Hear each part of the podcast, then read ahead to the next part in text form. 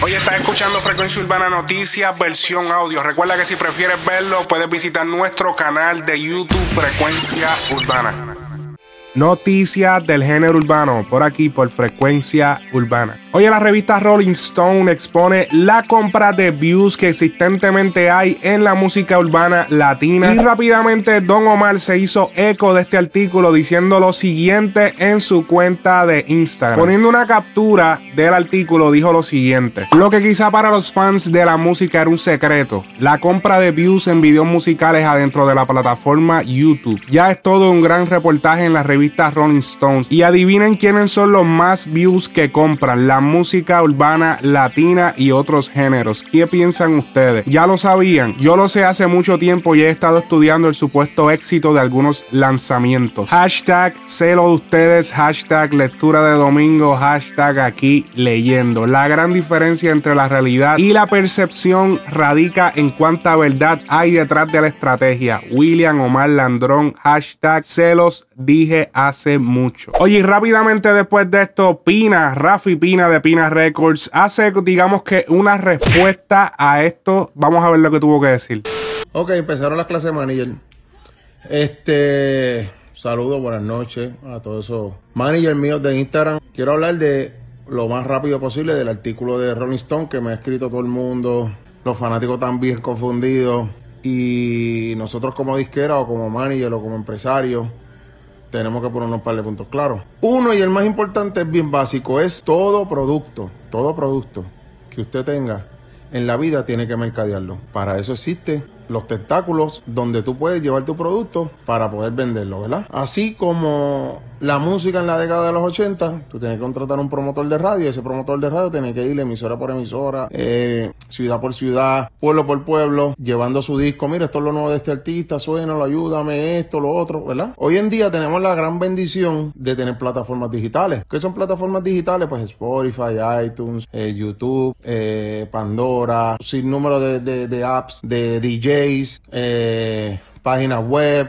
las de las de los toda esa gente nos hace de una forma u otra la vida más fácil. ¿Por qué? Porque tienes un acceso directo para, para que la gente te escuche. No tiene que ver con la compra de view, que voy ahora a eso. No tiene que ver con me están poniendo el pie o no está funcionando. No. Cuando una música no funciona, así tú trates de invertir, no pasa nada, ¿verdad? Difícil o pocas son las opciones cuando orgánicamente un tema explota. Pero vamos ahora a este punto. Todo el mundo habla que YouTube, ah, yo hago tanto en YouTube yo me busco tanto en YouTube, tú te buscas tanto, ¿por qué? Porque la gente consume tu música, ¿verdad? Tu video, y vienen una compañía y ponen un ad en tu video para que vean. Ejemplo, voy a apuntar el mío. Rogelio, compra hielo en Rogelio. Eso yo pago un ad para que en el video de X personas salga, ¿verdad? Eso es mercadeo. Si yo no mercadeo mi producto, no se va a vender. No se va a vender y la gente no consume lo que no conoce. Bien, si tú coges un video, tú sacas un artista y tienes el presupuesto de gastar un dinero para que YouTube haga la fuerza necesaria para que la gente lo vea y lo consuma. Lo consuma por, por un cierto view. Si el tema es exitoso, sigue trabajándose. Si no, se para, pues la gente no lo busca. ¿Sabe? No existe un,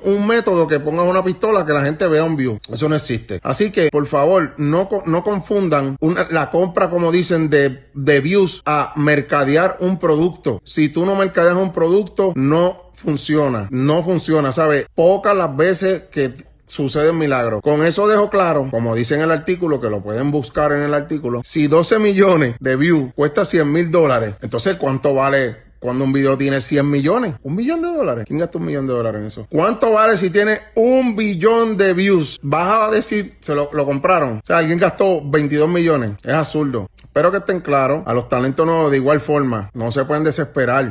Poco a poco va en crecimiento la su carrera. Y si pueden invertir en YouTube, porque YouTube te paga. Eso fue un, eso fue YouTube mismo dijo, adiós, espérate. Los latinos son los que están comandando ahora mismo consumiendo y le estamos pagando porque la gente quiere anunciarse. Si yo saco un video video de, de X persona, de X artista, y dicen, mira, eh, fulano va a sacar un video con un potencial terrible, las marcas van a querer pautarse ahí para que sepan Walgreen, el otro, Kmart, ¿sabes? Eso es un negocio. De igual forma, YouTube dice, ah, pues yo te voy a cobrar para, para esparcir ese video y que tú ganes dinero. Es bien simple. No hay, no hay otra cosa, ¿sabes? Diferente. No hay otro de que no, que los views, que... No, no, no, no. Mercadeo. Mercadea tu producto. Sea en la música, sea este, un, un car watch, todo sea una medicina, sea la, todo, hasta la marihuana que, que, consumen, que venden en los sitios. Tienen que mercadear la marca porque si no, no, no, la buscan. Todo, todo en la vida tiene que mercadearlo. Usted me explica, me dicen si es otra cosa diferente para yo explicárselas también. Esa es la diferencia. Estamos clear, ¿verdad? Oye, y el ex manejador de Tekachi 69, Kifano Jordan, mejor conocido como Shari, acaba de ser sentenciado a 15 años de prisión. Y esto por dos cargos federales de arma de fuego, una por cargarla y otra otra por tenerla en la escena del crimen. También por la participación en varios crímenes durante abril del 2018, lo cual como mínimo lo lleva a 15 años de prisión y es que el mínimo fue dado ya que se declaró culpable. Y por el lado de Tekashi 69 en este momento se encuentra asistiendo las autoridades federales para acusar a los miembros de la banda Nine Trade. 69 también se declaró culpable para varios cargos de arma de fuego y de narcotráfico, pero según miembros del gobierno dicen que se le será más suave a su sentencia debido obviamente a la cooperación que ha estado dando con las autoridades todo este tiempo. Oye, ya que estamos hablando de managers, el dominio tiene algo que decir acerca de los managers, ya que él mismo asegura que él no tiene ningún manager ni los necesita y para él son todos unos vividores del artista. Y aunque no mencionó nombre, claramente muchas de las cosas que dijo las dijo para Pina Records y DJ Luyan. En serio, en serio, no estoy siendo clickbait ni nada por el estilo, es real. Vamos a escuchar. ¿De qué quieren que hable? Vamos a hablar. Quiero hablar. Una pregunta. ¿Sabes de lo que me dan ganas de hablar? De los managers. Vamos a hablar de los managers. Vamos a hablar de los managers.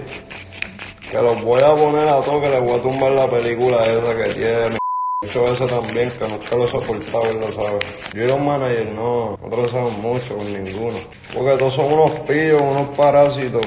Uno vive del talento de otro, ¿viste? Y en verdad, son gente que, que ser artista algún día y no tienen un talento. Y tienen el talento de coger de a la gente. Y pues, porque yo no sé, pero el tipo ese que tanto ronca de manager y que se pasa roncando a los otros managers, no voy a decir nombre porque después viene y tú sabes. Ustedes saben quién es. Pues ese tipo que me habla de un artista de él que esté contento con él. Uno, uno, uno. Que yo todos los veo que se le van, que se van encojonados y terminan bien jodidos y bien pelados y bien. Y el millonario, vividor. A mí no me habla nada de eso, de manager ni de nada, porque yo no estoy en nada de eso. Y ustedes lo saben, que sin manager, sin compañía y sin nada, sin tener que ninguno de ustedes llega donde estoy. So, no hablen de eso a mí. Los managers todos viven de, de que mira, sí que te conseguí esta vuelta ¿Qué conseguiste qué vuelta y vuelta? Si yo no existiera, si yo no cantara, si yo no me hubiera pegado, no hubiera llegado a la vuelta, no porque tú la buscaste. ¿Tú me entiendes? Entonces le meten en la cabeza a los artistas. No, yo te conseguí esto, no. Sin mí tú no hubieras hecho esto. Que El día que ustedes compongan, hagan un ritmo. Ahí yo digo, coño, pues, aportan algo los cabrones managers esto. Pero ustedes lo que son unos vividores, tienen que vivir del talento ajeno de otro. Miren esta pared, en esta pared, miren esa. Ahí hay un millón de views con esta. ¿Qué más quiere que te diga? ¿Entiendes? Pero en la pared de esos managers, de las casas de esos managers, hay un millón de views de esta artista, otro millón allá del otro. Sabemos lo tuyo. Están aborrecidos que volví para Instagram. Pero yo soy un cantante de Instagram, yo sí, yo soy un cantante de Instagram. Vamos por encima. Por el que les da dolor de cabeza. Los managers viven de los adelantos que le dan a los artistas. ¿Cómo qué? Publicadoras, tiendas digitales. Ok, ellos tienen su artista. Y van y le dicen, mira, quiero un adelanto publishing por esta artista que me genera tanto, me genera tantos views, me genera esto, lo otro, lo otro. Y allá vienen, le dicen, dame, ah, le van a dar un millón de dólares, vamos a poner un millón de dólares para hacer las cosas simples. Pues van a coger ese millón de dólares Y al artista al final le van a tocar de un millón como 300 mil. Ponle para allá porque tienen el manager, el dueño de la disquera. Y siguen por ir repartiéndole todo el adelanto a todo el mundo menos al artista. El artista termina manteniendo a seis. Como hizo, no vamos a mencionar el nombre, vamos a mencionar el adjetivo. Como hizo el conejo el de los abdominales y ahora le ronca con la casa que le compró el mismo. ¿Entiendes, ¿Sabes? No, vamos, vamos a ser conscientes y no se dejen. Todos esos artistas nuevos, no se dejen, cabrones. Ahí les dejé una parte, si desean verlo completo pueden darle clic a la tarjeta de arriba o pueden ir a la descripción que también les deja un enlace directo al video completo. Oye, Carol G participará en el soundtrack de la película de Adams Family. La canción lleva por nombre My Family y es interpretada por Migos, Carol G, Rock Mafia y Snoop Dogg. El tema saldrá este viernes 13 de septiembre, pero la película oficialmente saldrá el 11 de octubre. Welcome to the neighborhood. What an interesting home. Fire in the hole!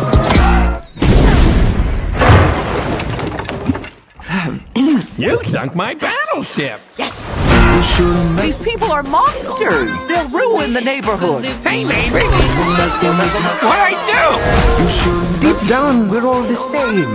Let's show them what it means to be an Adams. This is gonna be lit.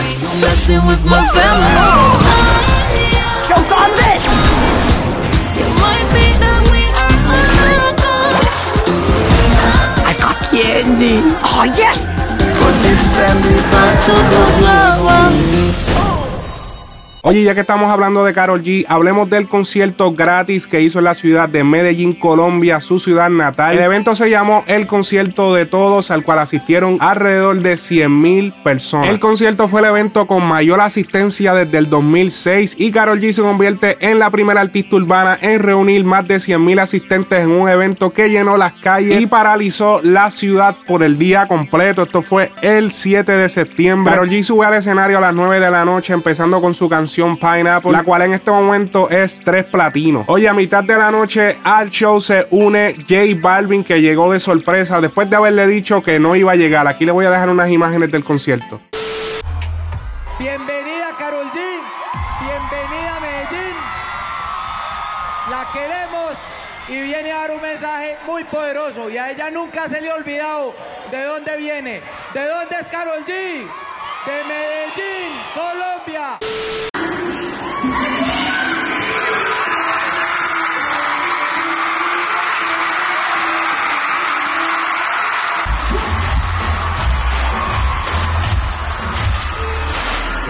Hoy, además de esto, Carol G recibe una nominación a los premios E People's Choice Awards en la categoría de Artista Latina del 2019 y dos nominaciones al Latin American Music Awards como Artista Femenina Favorita y Artista del Año, convirtiéndola en la única artista femenina nominada a las categorías más importantes de la reconocida entrega de premios. Oye, ya que hablemos de premios, hablemos de las certificaciones Guinness que gana Osuna recientemente. Para los que no conocen Guinness, Guinness es una entidad que se dedica a buscar personas o simplemente descubrir récords mundiales que se hayan roto, digamos, eh, la persona que bebió más agua en el mundo, la persona que se tiró del edificio más alto en el mundo. Pues resulta que Osuna gana cuatro récords Guinness y esto es como el artista solista masculino con más semanas número uno en la lista de Billboard's Top Latin Albums con el éxito Odisea. El segundo es el artista con mayor cantidad de videos en alcanzar mil millones de visitas, o sea, un billón en YouTube que tiene siete. Tercero, el artista solista con mayor cantidad de nominaciones en un solo año a los premios Billboard de la música latina, o sea que tuvo 23. El cuarto y último es artista solista con el mayor cantidad de premios Billboard de la música latina ganados en un solo año y fueron 11.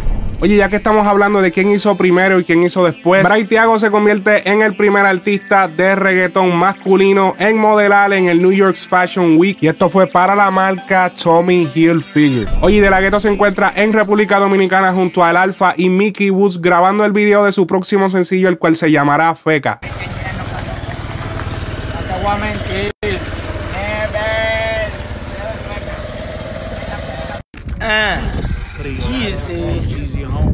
I'm using my words. I don't give a fuck. Yeah, Oye, Gold Star Music, la antigua compañía de Héctor El Fadel, hace su relanzamiento, pero esta vez con el artista Maximus Well.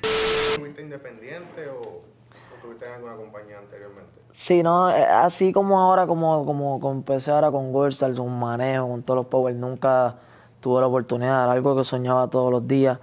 Eh, que más que, con- que sea con Goldstar, ¿me entiendes? Todo el mundo conoce la trayectoria de Goldstar, lo que hizo con Héctor Fadel y con sus artistas. Eh, y es un privilegio y un honor que yo, me hayan escogido a mí para, para este nuevo relanzamiento de la compañía. Y más bien es un reto y una responsabilidad que, que, que estoy dispuesto a asumir y, y vamos para adelante con todos los cañones para encima. ¿Cómo llegas a Costar Music de tantos artistas que hay en estos momentos? ¿Por qué Costar Music te pone a ti? Mira, tengo. eh, yo estaba en- en- entrenando con, con un muchacho llamado Pelu. Y una vez me llamó a preguntarme que sí, qué estaba haciendo. Y yo le dije, pues estoy haciendo unos temas, concentrado en el producto, ¿me entiendes? Montando los temas, estudiando lo que estaba pasando. Y le comenté que, que me hacía falta un manejo. Y él llama a una persona que, pues, tengo relaciones, una relación bien buena hoy, que, que es Iván Chapman. Iván Chapman me lleva donde Javier Cholo Gómez, que era el manejador de Héctor El Fader. Y yo desconocía lo que estaba pasando, ¿me entiendes? No sabía que era algo con Goldstar. Y no es hasta que llegamos a la reunión y me dice, mira papi, es que estamos buscando artistas para volver a relanzar Goldstar. Y dije, wow, Goldstar. Me dio un poquito de, ¿sabes? No miedo, pero como que me chocó un poquito y dije, diablo, o sea, Goldstar, ¿me entiendes? Uno rápido piensa en El Fader, en todo ese movimiento, pero después lo pensé bien y dije, coño, ya yo tengo el producto, ellos tienen los, la- las relaciones y, y el negocio bien montado y sé que, que- que va a funcionar, ¿me entiendes?